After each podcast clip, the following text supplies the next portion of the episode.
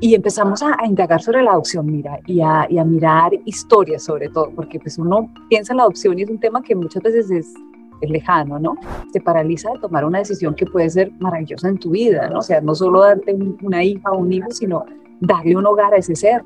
Y yo creo que la parte de la mamá adoptiva o del papá adoptivo es eh, practicar el amor incondicional.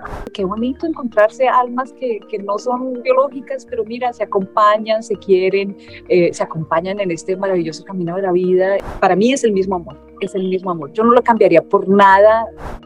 Esta es la voz de Vanessa Hogg, presentadora de Noticias Telemundo y también una ambientalista comprometida. ¿Se imaginan complementar su hogar con un bebé? Adoptado después de 27 años de haber traído a un niño biológicamente al mundo. Pues este es el caso de mi colega y amiga. Se estima que hay 8 mil millones de habitantes en el mundo.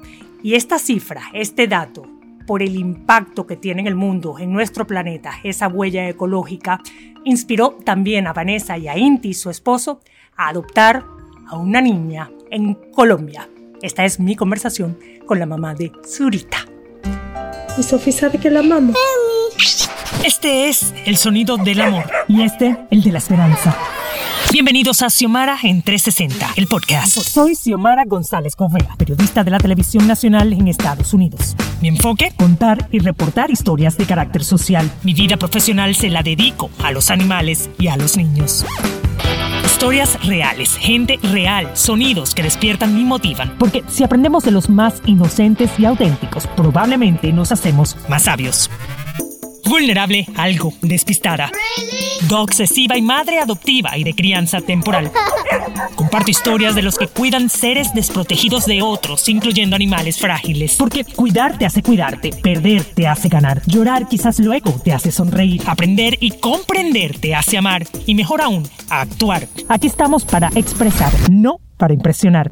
Cuento historias con propósito de gente con persistencia de mosquito, paciencia de hormiga, lealtad de perro y desapego de gato. Gracias por estar aquí. Xiomara en 360. I can, you can, we can.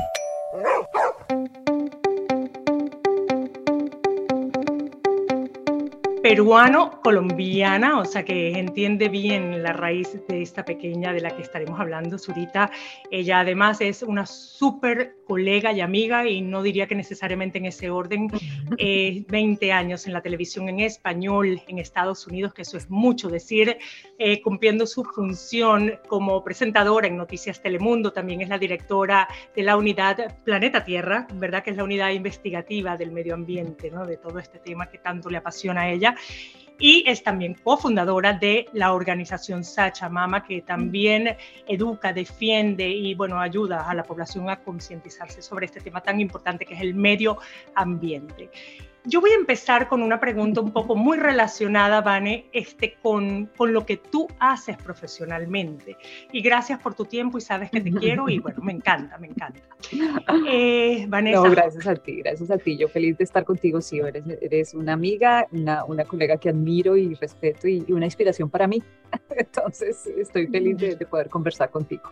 Y ya entraremos más en detalle de lo que fue ese proceso, ¿no? Y dónde entré yo un ratito para simplemente pues contarte mi, mi experiencia experiencia. Vale, tú este, estás muy involucrada en temas del medio ambiente desde hace mucho tiempo y una de las cosas que se dice eh, con respecto al tema de la sobrepoblación, ¿verdad? Sabemos que pues estamos sobrepoblados.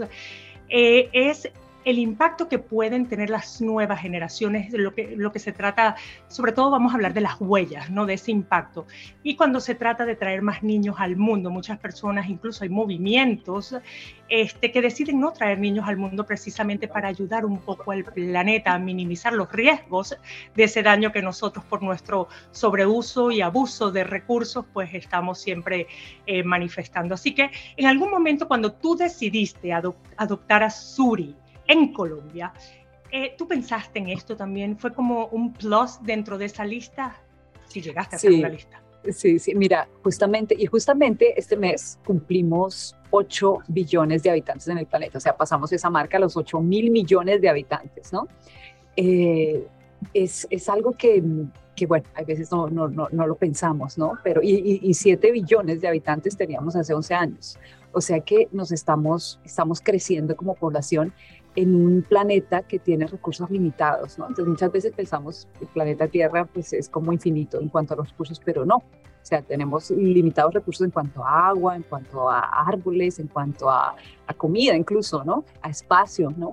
Entonces, pues el problema, y cuando piensas en eso, no es tanto de pronto la cantidad de personas, sino cómo las personas que estamos habitando el planeta estamos utilizando esos recursos, ¿no? Entonces, por ejemplo, acá en Estados Unidos, nosotros, eh, los habitantes de este país, tenemos una huella de carbono mucho más grande que nuestros países eh, en vías de desarrollo, ¿no? O los países de, de, la, parte, la parte sur, ¿no? Del planeta. Y, y, gastamos mucho más, o sea, un habitante acá en Estados Unidos gasta 16 veces más recursos que, que una persona en, en África, ¿no? Entonces, pues sí, definitivamente es algo que, que siempre estuvo en mi mente, ¿no? Y yo reportando sobre estos temas de medio ambiente durante los últimos casi 18 años de, de mi carrera, eh, siempre, siempre era algo que me que, que sentía como la presión de, de, pensar, bueno, yo como trato, trato siempre de vivir una vida en la que pueda contribuir al bienestar del planeta, ¿no? Y de todos los ecosistemas. Y pues cómo no puedo, pues cómo puedo lograr que no, que mi, mi existencia y mi paso por ese planeta no los impacte tanto, ¿no? Y incluso lo hablaba con mi esposo, yo decía, Dios santo, ¿será por eso que no puedo embarazar? Probablemente, yo soy de las que creen en que uno tiene una misión en la vida y ahí la vida pues te, te, te llevó en esa claro. curva y qué maravilla, ¿no? Así fue, así fue, así fue. Entonces, cuando, cuando ya llegó el momento de, de tomar la decisión, porque llevamos ocho años esperando, eh, pues el médico nos dijo, bueno, mira, acá hay dos opciones, por, mi edad eh, principalmente, tienes la adopción o fertilización in vitro que funciona maravillosamente para muchas mujeres, ¿no? y empezamos a, a, indagar sobre la adopción, mira, y a, y a, mirar historias sobre todo, porque pues uno piensa en la adopción y es un tema que muchas veces es, es lejano, ¿no? Pues yo te conocí a ti, que tenías a Nicolás y a Camila, los conocí a ellos desde chiquititos, eh, a un par de amigos que también tenían, pues habían pasado por esa experiencia, y empezamos a mirar historias en la televisión de, cómo había sido ese proceso y nos, y nos llegó al corazón. O sea, la historia tuya con, con, con, Nicolás y con Camila, y, mira, nos hizo llorar a mi esposo y a mí, y, y era algo como que, uy, yo sentía como en el alma una, una emoción tan grande que, que eh, así en, en, poquitas semanas decidimos es la adopción. O sea, no, in vitro no, nosotros nos vamos a ir por la adopción y, y, y hoy te digo, imagínate, ya llevamos eh, casi más de un año y medio con Zurita, que ha sido la mejor decisión de, mi, de nuestra vida. O sea, no, yo, no, yo no lo cambiaría por nada a, a, a mi hijita y, y, realmente llegó con, pues, o sea, de, de, una manera tan, tan perfecta y todo tan preciso y todo tan increíblemente, pues, guiado por Dios, que, que, que, que estamos, pues, felices y bendecidos con su presencia. Tú tienes un hijo, un hijo que en este momento tiene, bueno, es casi un médico, ¿no? ya, eh, yo creo que no se ha graduado, pero le quedará poco, ¿no? Está sí, sí, sí, en este momento estudiando en la universidad, está en Yale, estudiando medicina. Es a un niño que yo de pequeño, pues yo conozco a Vanessa de toda la vida, fuimos colegas eh, en Telemundo y bueno, y seguimos amigas, por supuesto. Y a ese niño yo le decía Osito. Ahora, Osito tiene su Osita, que es su hermanita, y no te voy a preguntar tanto el impacto que ha tenido en tu hijo, sino en ti, esa diferencia de edad, de repente ser mamá de nuevo, que no fue por sí. error, además fue buscado. Sí. Eh, ¿cómo, ¿Cómo se siente realmente, no? El, el, tener a un casi papá por un lado, porque ahora tu papá, tu hijo es como, ¿no? También me imagino que te da los consejos de vez en cuando, porque, sí. bueno, es muy sabio, y, y ahora tienes una, una bebé chiquitita pues maravilloso porque es una experiencia completamente diferente. O sea, imagínense, yo fui mamá a los 19 años de, de, del oso, como le decimos nosotros, el osito. Y, que se llama pues, Sasha, hay que decir. Se llama Sasha, sí, el doctor, ya casi doctor en unos meses. Y, y, pues fue bueno, maravilloso. La verdad que para mí Sasha es mi sol, en verdad, el sol de, de, de, de mi vida y, y, mi motivación y el motor que me ha, me ha traído hasta aquí porque realmente es por él que me levanto todos los días con todas las ganas de trabajar, de hacer, de, de crecer, de evolucionar, de crear, ¿no? de aportar a este, a este planeta de la mejor manera. Y, y, yo pues era muy jovencita y claro, tenía toda la energía, toda la, bueno, toda la fuerza, ¿no? Hasta la fuerza física, ¿no? A los 19 años pues uno va comiéndose el mundo por delante. Y, pero también al mismo tiempo, pues obviamente la, la inmadurez de la edad o, o, o de pronto, pues eh, que estaba también construyendo mi carrera, terminando la universidad y empezando a trabajar. Entonces yo creo que Sasha, eh, él y yo crecimos en muchos aspectos juntos y, y, fue una experiencia maravillosa porque fue un equipo, ¿ves? o sea, para mí Sasha es, es no solo mi hijo, sino, sino fue, o sea, y es mi mejor amigo, o sea, él es, es un, ser muy, muy especial y, me trae pues, siempre tanta luz, tanta alegría, tantos, tanta satisfacción y, y, compartir con él, pues compartir esta vida con él ha sido una, una bendición, un, joy, en verdad que siempre es una alegría tenerlo a mi lado. Y, y, y Zurita, pues imagínate, ahora los 46 que me, que me entregaron a la bebecita, eh, pues algo más pausado, ¿no? O sea, una, una, una, una maternidad más, yo diría, más consciente, más presente, más eh, más tranquila y, más paciente, o sea, son muchas otras, otras cualidades que vienen a, a, otra mamá completamente diferente. Yo te diría que Sasha tuvo una mamá y Zurita tiene otra mamá diferente, ¿no? Déjame decirte algo, es un poco absurdo incluso hacer esta pregunta, pero ya sabes, yo soy espontánea, bueno, ya me gusta a ver qué sale de esto, ¿no? Este, porque siempre salen cosas maravillosas, pienso yo que cuando se hacen las cosas de manera auténtica y espontánea, ¿no? Y, y, sí me da mucha curiosidad, este, y quiero una respuesta desde el corazón, ¿no? Por supuesto, como eres tú. ¿De verdad se quiere igual a un hijo biológico que a un hijo adoptado, Vane? ¿Hay alguna diferencia? Eh, ¿Hay algo que tú puedas resaltar de un caso y del otro? Pues mira, qué pregunta tan importante, porque, porque yo creo que, mira, idealizamos mucho la adopción, el proceso de la adopción, ¿no? Y también, como tampoco se conoce mucho y tampoco la gente habla mucho del tema, entonces se piensa que, bueno, tiene que ser, bueno, una conexión instantánea, tiene que ser algo mágico y ya resultó tu hija.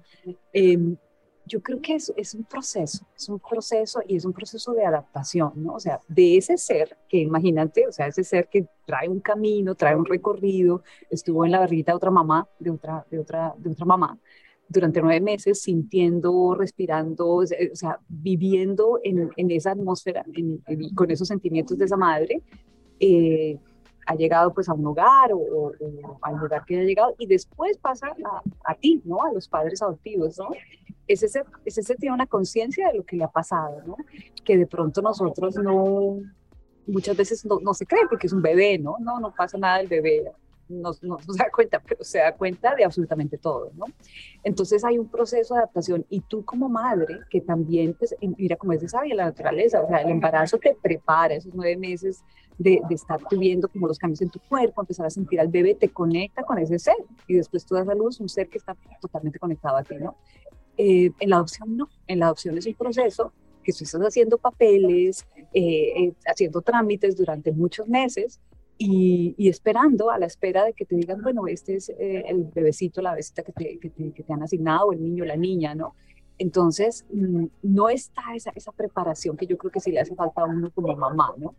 entonces, con Zurita, yo creo que te diría, para responder tu pregunta, la diferencia entre, entre el amor que uno siente por, por el uno y por el otro, y yo te lo digo con toda la honestidad, para mí es el mismo amor, es el mismo amor, pero la diferencia es el tiempo, porque con Sasha he tenido la oportunidad de compartir 27 años, ¿no? entonces claro, hay muchas más experiencias, hay muchas más oportunidades de, de crecer ese amor, pero con Zurita, una vez me la entregaron, pues claro, pues muy, muy emocionada, feliz de recibirla y pues con, con, todo el corazón abierto, pero fue un proceso. Y a los pocos meses, o sea, adaptándonos, trabajando, yo como mamá, pues muy presente y dándole amor incondicional, porque pues al principio también la bebé, pues, oye, no conoce, ¿no? O sea, no conoce a, no me conocía a mí, no conocía a mi esposo, aunque fue increíblemente, o sea, ella se adaptó muy bien, pero, pero también hay un proceso, ¿no? De que, mira, estos señores, ¿quiénes son? No. Entonces, fue, fue un proceso y yo creo que la parte de la mamá adoptiva o del papá adoptivo es eh, practicar el amor incondicional. O sea, todas las mañanas yo me levantaba con todo el corazón a llegar a su cuarto a recogerla y a, y a, y a cantarle y a, y a mostrarle que ahí estaba yo, su mamá, pues para darle todo el amor. Y poco a poco ella fue construyendo esa confianza y yo te diría que a los seis meses más o menos, o sea, para la Navidad del año pasado, ya estábamos en un punto en que yo sentí que ya, Zurita ya se adaptó y ya sabe que yo soy, exacto, que yo soy su mamá y que, y que Inti es su papá. Y, y, yo, y yo también, o sea, yo también empecé a sentir un amor inmenso, inmenso, inmenso, inmenso, y fue una cosa progresiva cada vez más grande. Y en este momento que ya llevamos, imagínate, un año y medio con ella, es un amor como, como, como el mismo amor que yo siento por mi hijo. O sea, es una cosa que no hay diferencia. Entonces, pues eh, sí, sí se puede llegar a sentir, es el, es el mismo amor, es el mismo amor, pero yo siento, por lo menos en mi experiencia, que fue un proceso de, un proceso. De adaptación y bueno, que sí, el tiempo va uniendo más y al final ves, aquí viene la, la siomarada, ves a uno en la esquina de un barranco y ahí sí que dices, no sé a quién agarrarle la mano, porque es muy difícil decidir, ¿verdad? Cuando uno habla de niños adoptados, biológicos, es, la gente cree que te vas a ir por el biológico, pero no necesariamente, ¿no? Cuando tienen una mm. necesidad, a ambos les vas a querer agarrar la mano y esa es la magia de ese amor incondicional del que tú hablas. Regresamos en un segundo con Vanessa Hawk, presentadora de Noticias Telemundo y también madre biológica y adoptiva. Y con gran tiempo de separación. Ya regresamos.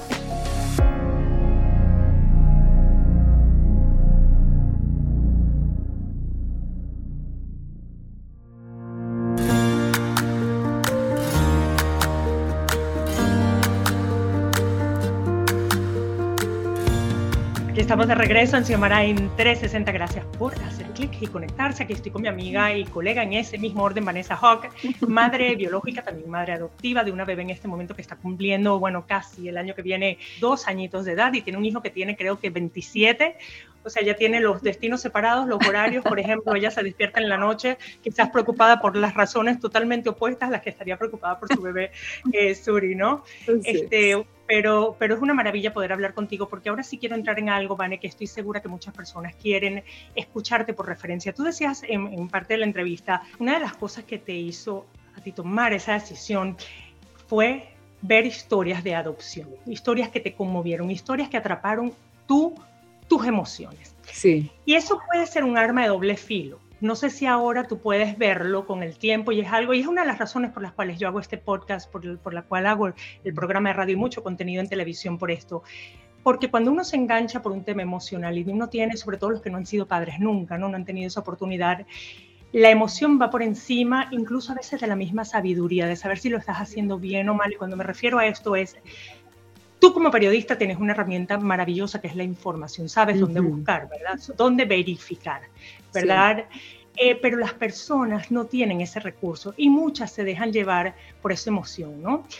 Eh, de simplemente adoptar con lo que le sugiere alguien. Y ese alguien puede estar cometiendo un auto fraudulento, sabemos que hay mucho tráfico ilegal de niños, sabemos que hay separaciones forzadas que eh, las mismas madres no aprueban en esos países. Entonces, para esas personas que quieren tomar este camino, Vane, y quieren hacerlo de una manera adecuada, no arrancarle un hijo a una madre, claro, claro. ni a un padre, eh, no cometer un auto fraudulento, no pensar, porque esto también creo que es muy importante a largo plazo, pensar en ese impacto en el niño. Y eso es lo próximo que te voy a preguntar, qué es lo que tú le va, piensas contar a Suri, es sobre todo su proceso, ¿no? Para su propia, este, ¿sabes? Para su propio, su propio proceso. Entonces, te pregunto, Vane, eso primero. Cuéntame un poco de, de qué le dirías a las personas que están buscando ese camino. Tú adoptaste en Colombia a través de la adopción internacional, privada. Pues mira, yo creo que lo que tú lo has dicho, o sea, lo más importante es la información en todos los procesos que uno vaya a iniciar, más en, en un proceso tan delicado como es la adopción, ¿no? Entonces, no creas, o sea, yo como periodista sí estoy acostumbrada a buscar, a buscar, a buscar, pero en la adopción, cuando comenzamos a ver lo de la adopción, la verdad que yo siento que tampoco es que haya muchos recursos, ¿no? O sea, yo empecé a leer, empezamos con las historias, como tú dices, nos, nos, nos, cogió por el corazón, ¿no? empezamos a ver las historias y no, esto es maravilloso y este es el camino, ¿no?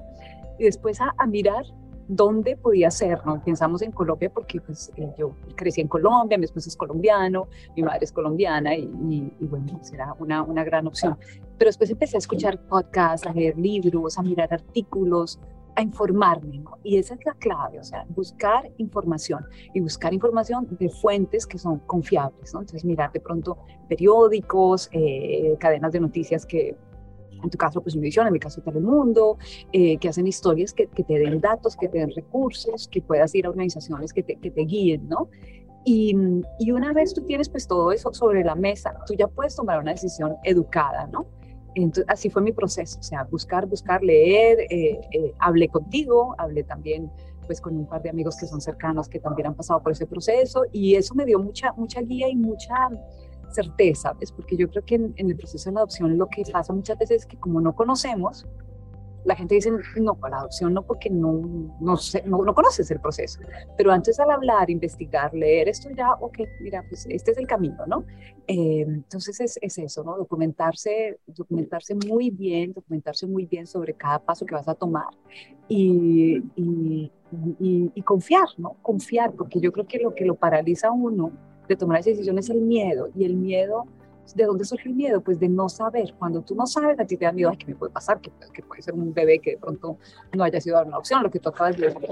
Todo eso eh, pues te paraliza de tomar una decisión que puede ser maravillosa en tu vida, ¿no? O sea, no solo darte una hija o un hijo, sino darle un hogar a ese ser, ¿no? Entonces es una, una decisión, pero un regalo de vida inconmensurable, maravilloso. Eh, entonces, pues es documentarnos, enterarnos, informarnos y, hacerlo, hacerlo con amor y siempre digo, eh, tratando de pensar primero en ese niño, eh, por lo menos lo entiendo hoy, ¿no? Yo entiendo mucho que no es tanto lo que uno quiere, sino qué impacto puede tener en ese niño y de eso vamos a hablar ahora, pero siempre eh, me gusta también hacer un paréntesis, este, nada más para complementar un poquito lo que estás diciendo, para esas personas este, que tienen esta intención genuina de amor, de adoptar o de querer apoyar a un, a un menor o a varios niños, ¿no? Porque a veces vienen, bueno, hermanos, como fue mi caso, ¿no? En mi caso fue a través del foster care, acá domésticamente en Estados Unidos. Mi recomendación es que si están en Estados Unidos, siempre vayan a una fuente oficial, en este caso federal, que sería el Departamento de Estado, y ahí les aparecen las listas eh, de los países que sí pertenecen a la Haya, ¿verdad? Mm. Eh, a los que no, y cómo, cómo podrían ustedes navegar ese mundo de la adopción paso por paso. Yo siempre también comparto esos recursos acá en el podcast y en el programa de radio. Si van hasta abajo y en el podcast van a ver varios enlaces en los que pueden de repente este, pues, buscar información bastante útil y les prometo que es, lo hago responsablemente. Ahora, van en la otra pregunta que te hacía. ¿Qué le piensan contar a Suri? Y te lo pregunto porque me he dado cuenta que con el tiempo los adolescentes adoptados, de hecho hay libros escritos al respecto, eh, sienten mucha necesidad de, saber de sus orígenes, lo que llaman la identidad. Claro. ¿Verdad? Saber realmente de dónde vienen simplemente por curiosidad, no porque quieran estar con ellos, sino reconocer su identidad. Seguro. En mi caso, yo tengo dos hermanos, y estos dos hermanos se identifican uno con otro, ahí tengo como un caminito eh, quizás, no sé, favorable. Pero en tu caso, ¿cómo piensas tú contarle esta historia a Zurita? Pues, a ver, si tú, tú eres, conoces mucho, mucho más de este tema que yo. Yo realmente estoy, imagínate, apenas un año y medio empezando a caminar esto, tú eres verdaderamente experta en, en, esto, ¿no? Eh, incluso te he pedido consejo a ti, ¿no? Sobre, sobre eso, ¿no? Y lo el consejo más bonito que tú me pediste fue firmar una carta de recomendación. yo, amé que hayas venido a mi casa a buscar eso, no, de verdad, te amo. Muy lindo. Gracias, no, gracias porque imagínate, tu madrina ahí de, de ese proceso, nuestra Zurita. Pero, pero bueno, pues lo que hemos decidido y desde, que, desde antes de que ella llegara es eh, contarle, por supuesto, contarle su historia, ¿no? Y lo que, lo que recomiendan pues, los psicólogos es hacerlo desde que es chiquitita, ¿no? Pues mira, Zurita tiene un año y medio y nosotros ya en la noche, especialmente mi esposo, eh, le cuenta un cuento de cómo ella llegó a nuestra vida, ¿no? Entonces le, explica que pues ella era, en este caso pues era una almita que estaba en el cielo y, y bueno, que una mamá fue tan maravillosa de, de, traerla y venía a nuestra casa y entonces, bueno, pues le, le, cuenta un cuentico, ¿no? Para que en su, en su, pues ella empiece en el inconsciente a entender de que ese fue un proceso y cómo ella llegó acá. Y así se lo vamos a seguir contando, se lo vamos a seguir contando. Creo que incluso hay libros que tú puedes hacer con libros que, que tú ordenas en la internet con el nombre de ella para que ella entienda el proceso de adopción y, y cuando pues, ella tenga cuatro o cinco años eh, le va a parecer muy natural porque lo ha escuchado, ¿no? Tenemos libros de adopción también de, de un patico, por ejemplo, que quiere, que, que, es adoptado por un osito, por otro muñequito, entonces pues eh, que, que ya ve que eso es natural, ¿no? Y nosotros siempre pensamos, y yo personalmente siento que, que, quiero que mi hija se sienta muy, muy, muy, muy orgullosa de que es una niña adoptada, porque eso quiere decir que sus papás, oye, la quisieron tanto, que hicieron todos los esfuerzos, se fueron hasta Colombia para, para encontrarse con ella ¿no? y reunirse con ella. Y mm, eso me llena de orgullo a mí y estoy segura que la va a llenar de orgullo a ella, ¿no? Pues Vane, yo te agradezco con el corazón que te abras tú respecto a un tema del que pocas personas quieren hablar y si mm. supieran más, quizás más personas estarían pues adoptando a niños que lo necesiten eh, y, estarían quizás también ayudando al planeta, que a la final es también tu misión de vida. Así que ahí la vida te ha puesto ese regalo, ¿no? De dos por uno, ¿no? y cerraré con esto. Eh, pienso que hay tres cosas, Vale, con respecto a la adopción que hoy en día considero importante después de tantas entrevistas y de mi propia experiencia y de leer tanto porque me he vuelto, pues, una, me fascina el tema, ¿no? Mm. Eh, una de las cosas pienso que es no negarle al niño la posibilidad de reunirse con, sus, con su cultura, con su identidad, ¿verdad? En mi caso, mis niños haitianos, yo todo lo que tiene que ver con esa cultura, pues me encanta que se identifiquen con eso porque es su raíz, ¿verdad? El tema del amor, que sí es importante, no lo es todo, pero creo que sí es casi todo. Y el tema de la verdad, siempre ir con la verdad. Claro, claro, qué bonito, pues sí, lo has resumido perfectamente.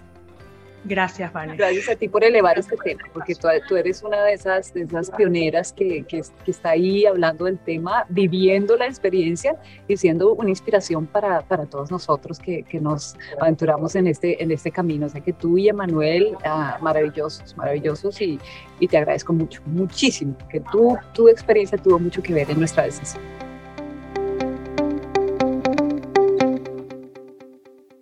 Xiomara en 360 es una producción de Xiomara 360 y Actualidad Media Group. Más información en xiomara360.com. Tus comentarios y reviews en esta y la mayoría de las plataformas de audio disponibles me ayudarán a crecer y a llevar mejor el mensaje a quienes quieran escucharlo desde el corazón. En las redes soy Xiomara Radio TV.